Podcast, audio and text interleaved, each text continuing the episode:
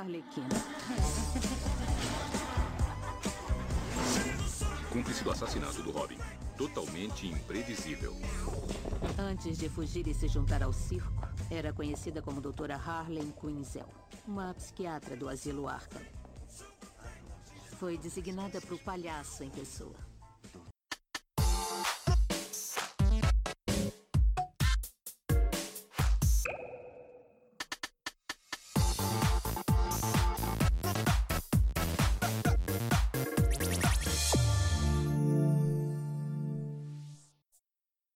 Pessoal, tudo bom? Aqui é o Hiller do futuro, ou seja, o Hiller que está presente depois da gravação desse podcast. Eu tô vindo aqui só para corrigir uma informação. Durante a gravação eu falei que este era o décimo episódio do Otageekcast, mas na verdade este é o oitavo episódio, ok? Correção, correção feita, bora para o episódio. Fala pessoal, tudo bom? Aqui quem fala é o Hiller, ou Ryu. Estamos hoje aqui no nosso décimo episódio do Otageekcast. Neste episódio, nós é, vamos falar sobre a história da personagem da Arlequina, que está super popular aí em alta por causa da, dos seus quadrinhos, por causa da sua animação, e do filme Aves de Rapinas, que estreia agora, nesse dia 6. E para participar desse podcast, nós trouxemos um convidado especial, que é o Giovanni, da página Pagé Digital. É isso, Giovanni? Isso. Bem, valeu pelo convite, viu? É, sou psicólogo há mais de um ano e tenho um projeto que é a PAGÉ, Psicoterapia para Jovens Estudantes. É, se o e pessoal... aí, Desculpa, aí a se- ma- só, ah, desculpa. só fazendo um adendo. Se o pessoal quiser acompanhar a sua página, como é que eles, vão, eles podem encontrar ela nas redes sociais? Isso, pode encontrar no nosso nome de usuário do Instagram, que é Pagé Digital. A página é digital mesmo. Certo? Isso. Pode continuar, eu eu te interrompi. É, não, eu que também atravessei, me desculpa. É, eu faço uma. Eu pego a cultura geek, a cultura do estudante universitário e produzo, produzo vários textos que diz respeito a esse universo, trazendo conceitos da psicologia, que a gente vê tão abstrato, né, tão distante. Então eu tento aproximar questões comuns que pode ser do seu personagem preferido e que na verdade fala sobre você, né? Então, hoje foi convidado também para a gente abordar dessa forma. Então é isso. É, então hoje vamos seguir aqui a ordem do canal, é, se apresentando, né? Opa! Fala galera, aqui é o Lucas novamente para conversar um pouquinho nesse podcast. Ah, então, eu faço parte do Dota Geek, sou redator aqui, escrevo ba- bastante coisa. E um pouco sobre reflexões sobre filmes e personagens em si. E vamos fa- fazer um comentário, um podcast bem legal para entender um pouquinho sobre esse assunto. Oi, então gente, tudo bom? Aqui é o Norman. Eu faço parte do da Geek como redator e também faço algumas gameplays no meu canal. E aí, como é que. Ai, eu buguei. Ai, Relaxa que eu canso, vai. então, eu faço algumas gameplays no meu canal e espero que esse podcast aí agrade todo mundo. Eu sou o Pedro, eu ajudo no, no Otageek também como redator e de vez em quando eu tô participando aqui do podcast. Acho que é só isso. Então, é, já que todos se apresentaram e fizeram a sua divulgação, né? Que trabalhei na- na internet, vamos passar para a primeira, primeira parte desse nosso podcast, que a gente vai falar sobre a Arlequina. Aí já adiantando que a gente não vai aprofundar muito no filme das aves de rapinas, a gente não vai levar para essa parte. Hoje a gente vai focar na personagem em si, então eu vou começar introduzindo aqui um pouco da história da personagem.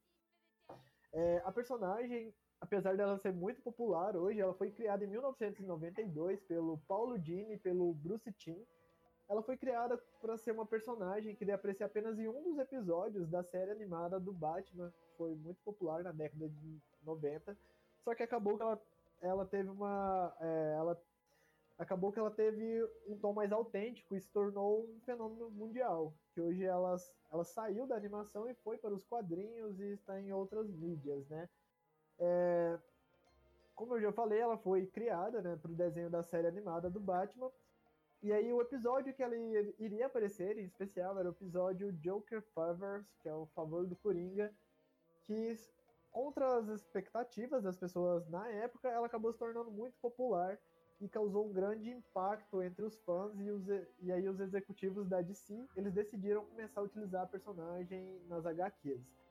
Aí vale citar também que o Paulo Dini ele se inspirou na personagem da novela Days of Your Lives, eu falei, que um dos episódios usou um uniforme de bobo, né? Bem parecido com aquele que a Arlequina usaria.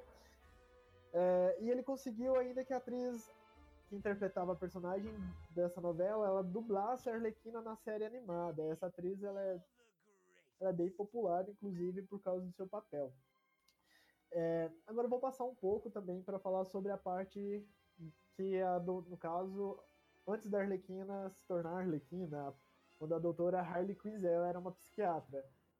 O seu nome de origem que ela nasceu é a doutora Harley Quinzel. Ela foi criada em uma família completamente instável. A sua mãe ela era extremamente severa. O seu pai ele era um criminoso. O seu irmão mais novo ele estava quase seguindo os caminhos do seu pai, assim. E a Harley ela estudou psiquiatria e ela estava preparando um trabalho que demonstraria semelhanças psíquicas entre cometer um crime e estar apaixonado. Ela então usou seu namorado, Guy, como cobaia, o envolvendo em alguns crimes num, num complexo assassinato. Após esses eventos, o Guy ele ficou extremamente depressivo e tentou suicídio várias vezes. E ele pediu que a Harley é, pediu que a Harley acabasse com seu sofrimento. Assim, ela mata o seu namorado e faz de um jeito que tudo parecesse um suicídio. Agora eu vou passar a palavra para o Lucas continuar com essa introdução da personagem. Então, uh, depois de todo esse acontecimento que aconteceu durante essa vida dela, ela acha que o mundo inteiro é movido pelo caos. Por isso ela decide, nada mais nada menos, trabalhar no Asilo Harkan. E lá ela conhece o seu amor, vamos dizer assim, né? O Coringa. Ela trabalha como psiquiatra e nisso analisando o Coringa. Durante as sessões, e principalmente pela primeira sessão, ela acaba ficando obcecada por ele. Várias vezes, em várias histórias, ela ajuda o, o Coringa a fugir do, do asilo Arkham e se torna a parceira dele. Tem vários envolvimentos com Batman também, tem várias histórias legais sobre isso. Uh, e a sua obsessão pelo Coringa se torna uma loucura, e assim molda a personalidade, a personalidade dela completamente. Aí ela se torna uma personagem desequilibrada, instável e nada confiável. Uh, que a gente pode dizer também que essa relação com o Coringa é uma relação muito abusiva e constantemente ela é maltratada por ele. E sempre ela arranja a mesma desculpa, que essa é a maneira do Coringa expressar o seu amor por ela. Sobre a origem da Harley Quinn, não varia muito. Depende da HQ porque às vezes eles colocavam ela como uma estudante ali que acabava subornando os professores. Ela só parecia ser genial, mas na verdade ela subornava para só manter a aparência. Já em outras edições, o Coringa acabou jogando ela em um poço de substâncias químicas, aonde ela acabou ali adquirindo aquela característica de pele branca e ficando louca.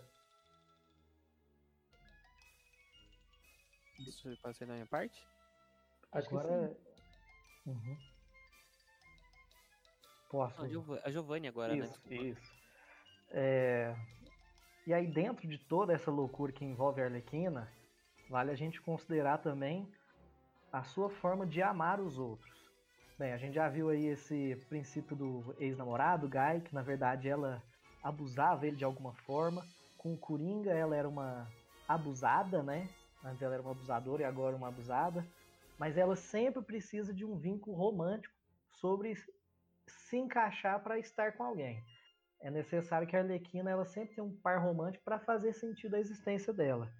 E por mais que se lembra muito do Coringa, a gente pode ver também um certo romance, um certo clima com o um pistoleiro, como foi visto até no Esquadrão Suicida. Alguém quis ver aquele filme, mas tem que ver, né? Então, com o pistoleiro você vê que tem indícios, com a Era Venenosa em, vários, em várias HQs, inclusive na animação de 2019, apesar de não ser explícito, deixa um possível clima que as duas poderiam ter alguma coisa. Com Shazam também, né? Então a Arlequina, para conseguir ser ela, ela busca dependência em outras pessoas. Mas isso aí a gente vai falar um pouquinho mais para frente. E nem tudo para ela são flores, nem todas as pessoas aceitam essa loucura que ela impõe no relacionamento como por exemplo com Batman, Mulher Maravilha, ela não foi correspondida. Agora você, Pedro. Então, falando na Era Venenosa, a Harley teve uma ajuda da própria Era pra sair desse relacionamento abusivo que era com o Coringa, que era o principal. Tem umas versões diferentes sobre o que acontece. Tem uma história que, por exemplo, o Coringa deixa ela, a Harley, machucada nos escombros de um, de um caso que teve. A Harley, a Ivy acha ela, a Ivy, não tô falando em inglês. A Hera acha ela e ajuda ela a voltar a ficar bem, e aí aos poucos ela vai convencendo ela que o Coringa não é exatamente o melhor dos namorados, né? No desenho animado antigo, as duas acabam assaltando o mesmo museu, no qual elas se, acabam se ajudando e depois começam a se laço de amizade. E é um laço de amizade que vai se prolongando, as duas vão, fazendo, vão tendo várias aventuras juntas, enquanto a Era Venenosa vai mostrando, olha, então, né, já deu desse cara, e por mais que a Arlequina tenha esse problema de estar sempre indo e voltando, ela começa a realmente largar o Coringa com a ajuda dela e até se apaixonar por ela, né? Como foi mencionado, que a Era é possivelmente um dos casos da Harley e é um dos mais famosos que as pessoas mais desejam. Tanto é que, é, como foi mencionado, é um mais atual agora na série da DC, da animação, que apesar de não ter ficado juntas ainda, tá dando várias dicas. Chipamos esse casal, chipamos, né? vamos lá. Sim. todo mundo. É, vamos, assim, não vamos falar da parte do futuro da personagem, vamos aproveitar que chegamos aqui na animação, que eu acho que é a parte que é, que é a parte mais interessante que a gente tem, é explorar da personagem. É, Lucas e Normas, vocês chegaram a assistir a animação da Arlequina? Não, ainda não, não vi ainda.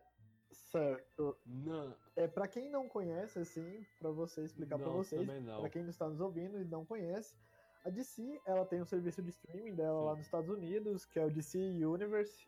Ele é associado aos serviços da Warner. E aí lá esse serviço ele é popular por lançar Titans, é, Patrulha do Destino, a terceira temporada da animação Young Justice e agora a série da Arlequina. Então, o serviço ele é popularmente conhecido por dar muita liberdade criativa para o pessoal que está por trás das animações. Inclusive, eles lançaram uma animação do Exterminador agora recentemente, que é muito boa, que eu fiquei muito impressionado. Só tem um episódio, mas pega aquela história do Jericó e da outra filha dele, dá uma recapitul... dá uma nova roupagem.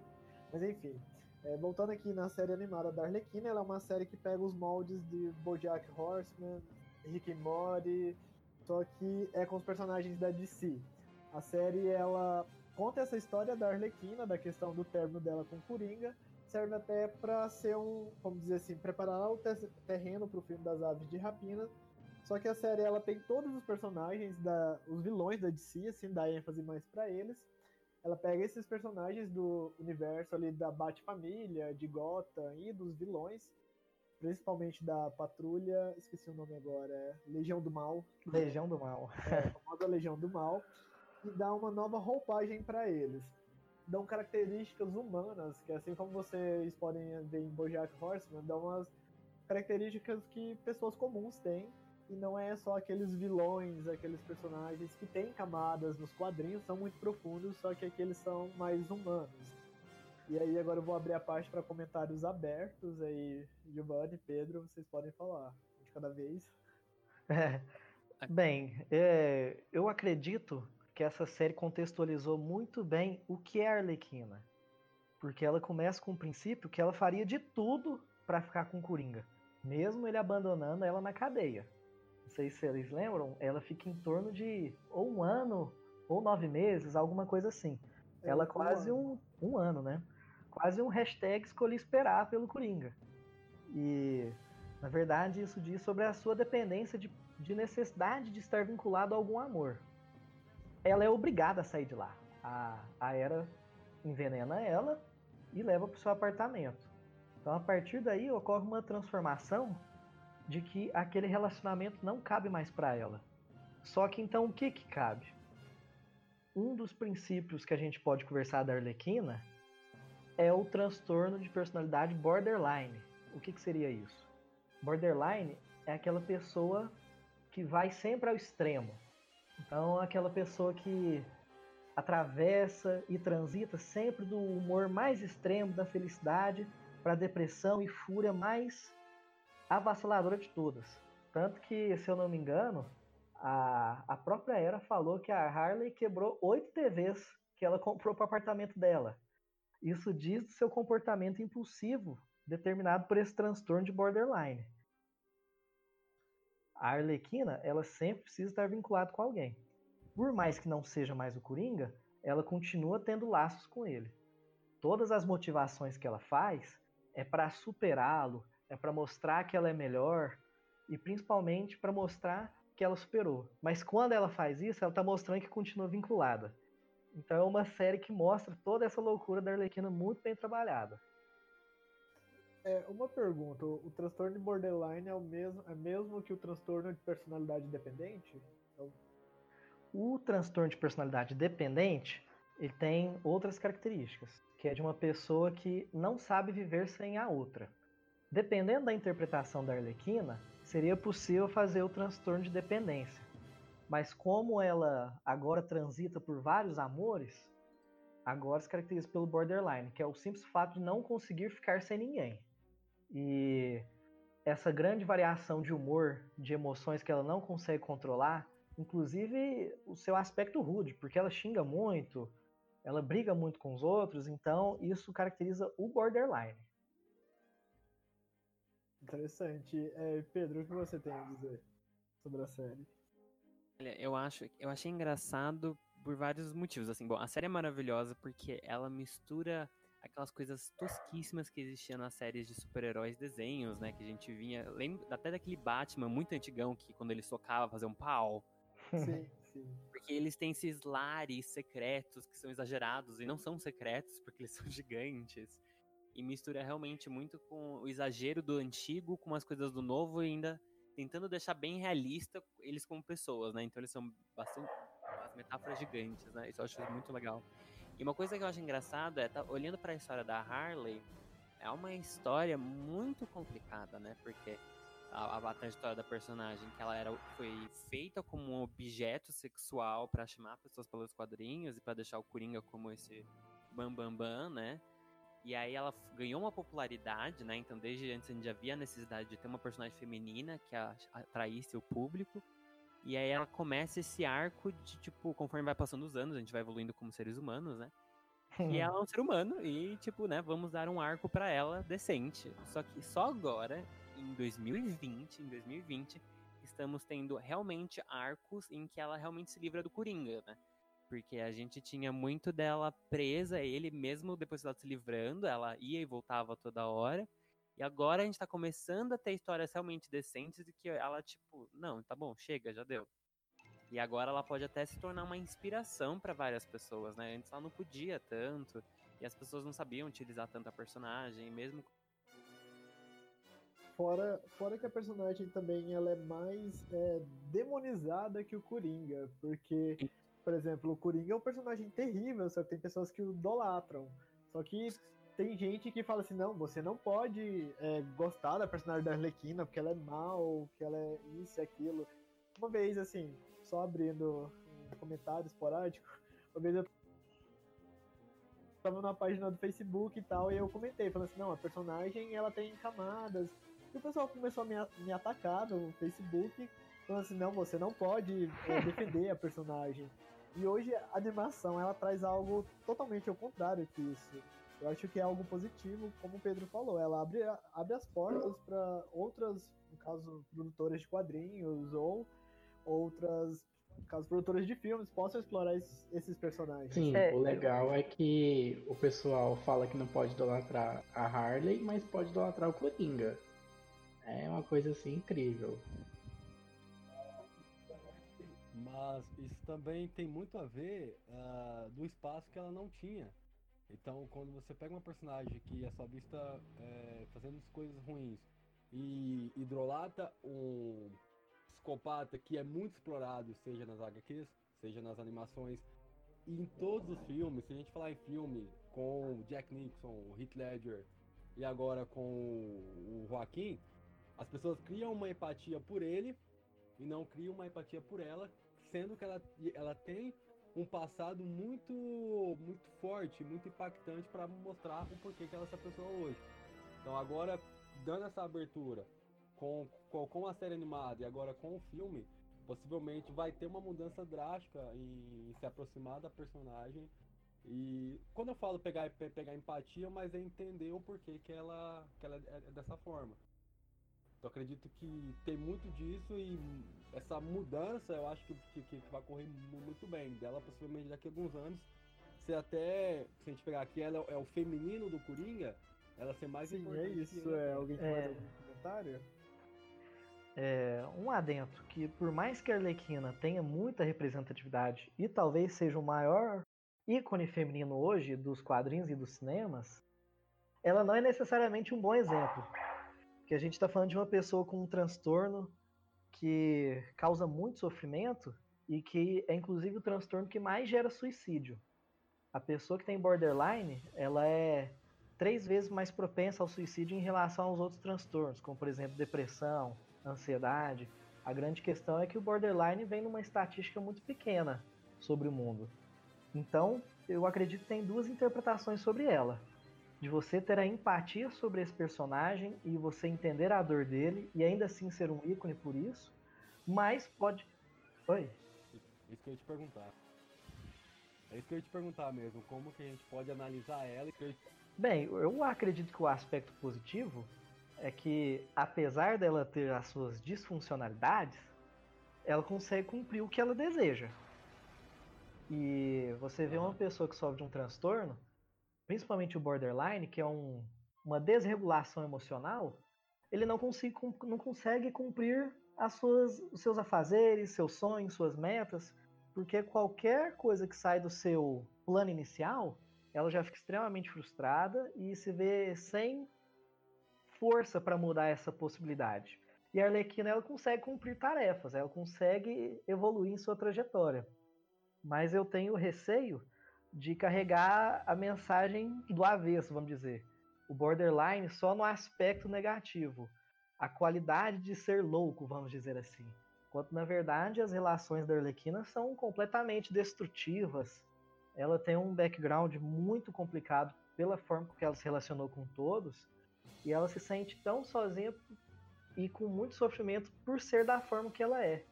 Então, apesar de todas as coisas, não é uma vantagem ser Arle- Arlequina.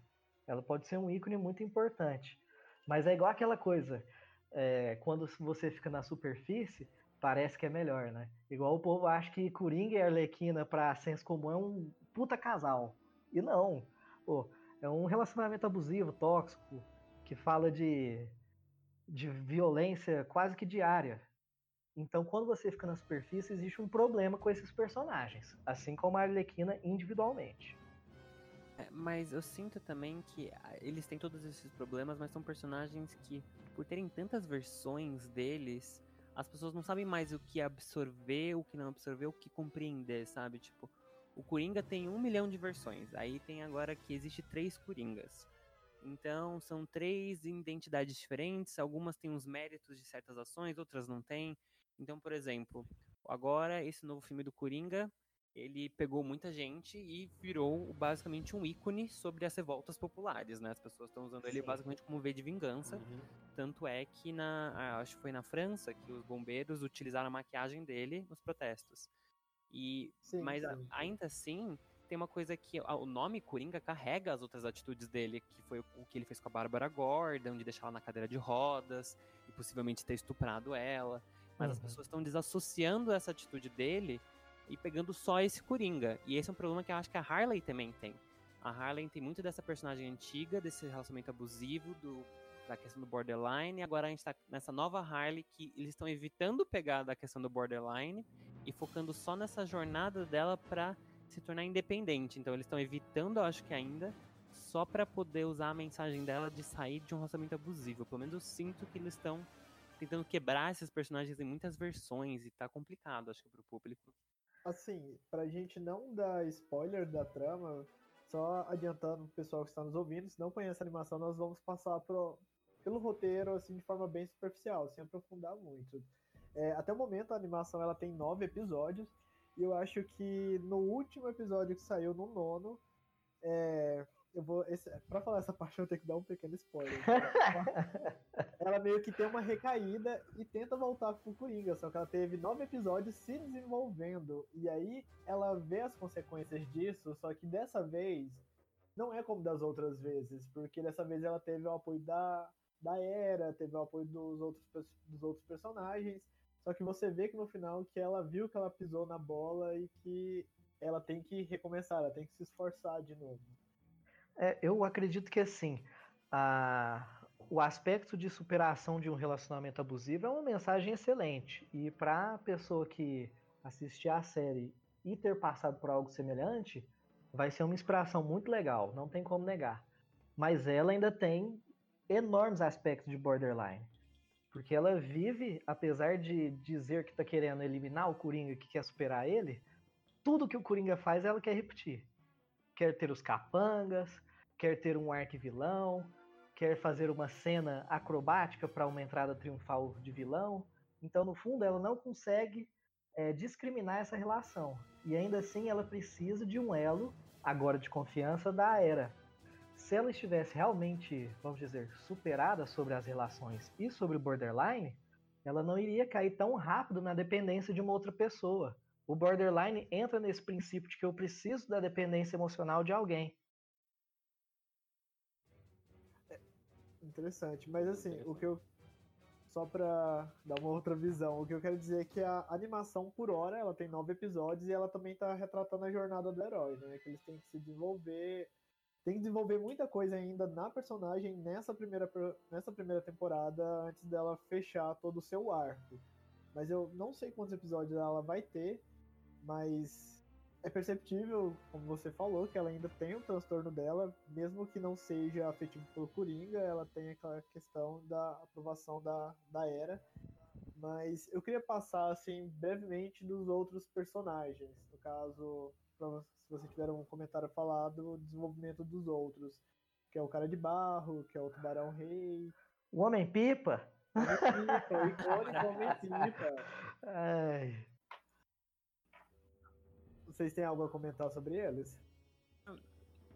Eu não sei. Eu vejo que, pelo menos nessa série, ela ela muda muito todos esses personagens e ela faz Sim. meio que uma sátira até do que foi feito com eles em histórias antigas, por exemplo. Uma coisa que eu mais amo que eles fazem com a Era nesse é ela, tipo, então tá, se vocês acham que defender o meio ambiente ainda é um crime, beleza, vamos continuar assim, sabe? Tipo... Sim, a Era é militante pro meio ambiente, isso é ótimo. E ela fica falando, tipo, gente, vocês ficam falando que eu sou vilã, eu tô defendendo o meio ambiente, sabe? Tipo, e é, é realmente uma puta crítica, porque todos os quadrinhos é tipo, nossa, que malvada, era venenosa está destruindo essa empresa que está fazendo mal pro meio ambiente. E aí eles até enlouquecem ela, tipo, não, ela vai deixar tudo verde, só a natureza. E se... Sim. Tá. O Sim. Clayface e os outros, eles, eu não sei, eles têm muito um papel cômico, mas eles são meio que esses personagens que eles se encaixam com a Harley por terem, serem meio quebrados. Pelo menos o mais, obviamente, que se conecta com ela por estar tá meio fudido, é o que é super machista, escroto lá, que é o cabeção, eu esqueci o nome dele. É o vilão da Mulher Maravilha, também esqueço o nome dele. É, eu também esqueci. É, ele, ele eu vejo como a, ele se encaixa com a Harley no sentido de, tipo, ele é outra pessoa super fodida, não ciente dos problemas dele, e que encontra na Harley alguém que vai pelo menos, ó, aceita, tudo bem, você é um bosta, a gente é um bosta, vamos junto. E eu acho que é meio que isso, eles só se encaixam em como eles não sabem lidar um com o outro, consigo mesmo, né, na verdade. Sim, sim. Eu acho interessante também a relação da Era dela trabalhar é uma possível a fobia que ela tem a humanos, né? Que ela até cita em um dos episódios que, a, no caso, quando a Arlequina era a doutora Quinzel, ajudava ela a fazer o tratamento para ela tolerar ficar na presença de humanos. E eu acho que em um episódio eles dão indícios disso, que ela vê assim que ela sai na rua, ela quer estar tá toda vestida, ela não quer mostrar o rosto. E nos quadrinhos ela é totalmente diferente, ela é uma personagem que ela tá quase seminua ali, assim, ela impõe aquela presença dela. E eles dão essa outra roupagem, mas eles não dão somente a ela por exemplo, o Tubarão Rei, ele é um personagem totalmente diferente do que, eles é, do que ele é nos quadrinhos, isso é muito bom. Você não espera aquilo daqueles personagens, você vê um ar novo. Outro personagem, por exemplo, é o Jim Gordon. O Jim Gordon já teve tanto Esse é o melhor para mim. Ele é Nossa. muito bom, muito Ao... bom. tá totalmente distorcido o que a gente imagina dele, mas que possivelmente é uma dor real, né? Sim. Imagina se você é a única pessoa que tem contato com o Batman e esse Batman não te acha nada. Sim. né? Ele te desconsidera, ele não consegue te chamar de amigo e ele não tá ali nem para te ouvir sobre os seus mínimos problemas, seja por 30 segundos. Então é o cara que ele ficou um pouco perdido sobre a função dele, né? Poxa, eu vivo acender o pisca-pisca lá do Batman, o bate, bate alerta, né? Como é que Bate chama? sinal. Bate sinal. E esse cara nem liga pra mim. Ele entra numa crise bem interessante, né? Sobre o que, que a gente enxerga sobre relações. Assim, o que eu tô bastante curioso pra ver. Essa humanização dos personagens, essa mudança que você fala em relação à série animada, é, eles humanizaram mais eles? Porque são Assim, personagens bem secundários. né, eles da- têm, como eu vou dizer, eles têm dores reais. Por exemplo, a Era tem essa fobia ao Aham. humano e ela é trabalhada com fobia mesmo, não é só citado. E eles têm, tipo, eles fazem coisas humanas. Por exemplo, o Tubarão Rei, ele é um analista de marketing digital. Vê assim, what the fuck? Legal. É, eu super me identifiquei com ele também, ó. Só que aí, por exemplo, Sim. ele, ele é um personagem que nos quadrinhos, ele é um tubarão, ele demonstra medo nos personagens, todo mundo trata ele como um monstro. E aí na série ele é super delicado, ele tem medo de sangue, assim, se ele, to- ele tem ele tem nojo, pavor de sangue. É um personagem super acessível, e você não esperaria isso dele. Um Jim Gordon viciado em café que tem esses problemas com Batman, como o Giovanni falou. Então é muito bacana. Achei, É, são, você vê uma outra visão deles, uma outra versão. Até o Homem-Pipa, que é um personagem classe D, você conhece mais dele, isso é muito legal. Bem.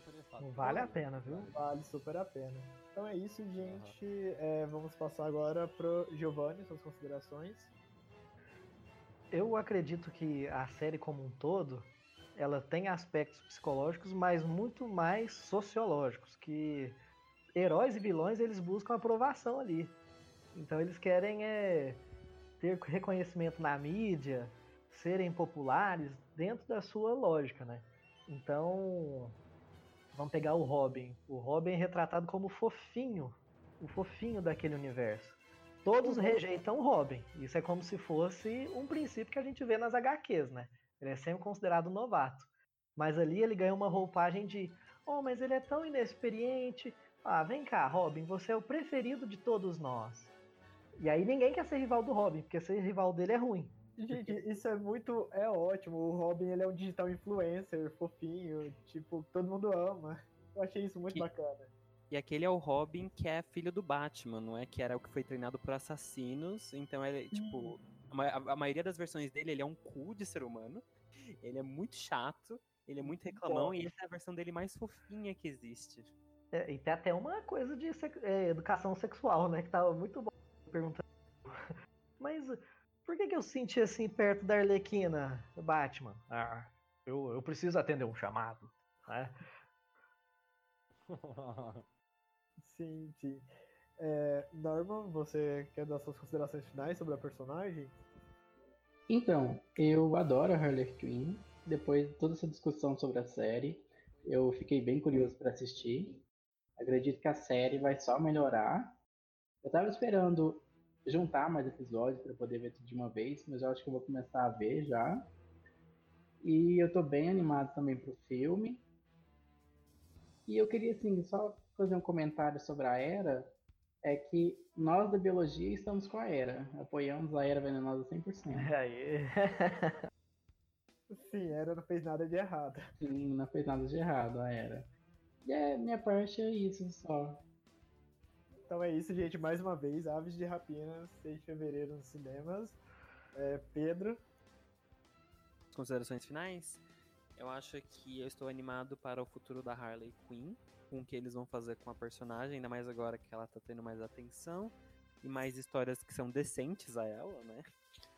E eu acho que essas duas novas agora, tanto o filme quanto a série, são o caminho que tem que seguir. E eu espero que a Margot Robbie faça sucesso, porque se esse filme fizer der lucro, Hollywood vai prestar atenção e temos mais personagens assim, né? É Boa. isso. E é isso. Bom, vocês falaram tudo, né? Eu só vou fechar aqui é, fazendo um adendo que a série BoJack Horseman encerrou sua última temporada agora, última É, agora dia 31. E como eu havia comentado com o Pedro no WhatsApp, a série da Arlequina tem tudo para se tornar a sucessora dessas séries animadas maiores de 18 anos, no lugar de BoJack Horseman. É uma série que tem muito potencial se continuar trabalhando todos esses personagens, principalmente a Arlequina. Eu quero ver muito da relação dela com a Era Venenosa, porque isso tem que sair dos quadrinhos, todo mundo tem que ver. E se, vai, e se ir pra série animada, a Warner joga isso no cinema. E eu queria ver muito o filme das sereias de Gotham com a Mulher Gato, a Era Venenosa e a Arlequina contra o Batman. E isso ia ser muito legal. E é isso.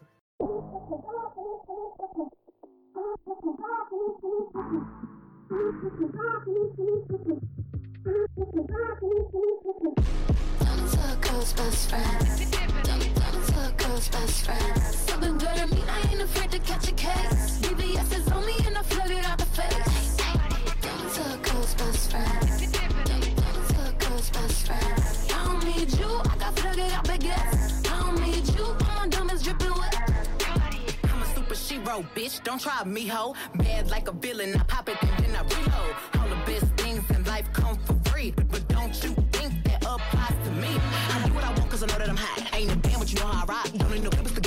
Took me to dinner, then I took a out. I like it when you call me crazy. Long as you keep calling, baby. Think it's cute that I know how to shoot. Don't you scared if I point it at you. Up with my ex, uh. Them in the text. Would wish you the best, but I already left. Date night with my bitches. Getting real twisted. You know what you could do? Give my ass a bunch of kisses. I love me this much. My pear shape all dripped up. It's freezing in my body. Oh, don't a girl's best friend best, best friend. Something good to me, I ain't afraid to catch a case. CVS is on me and I flooded out the face.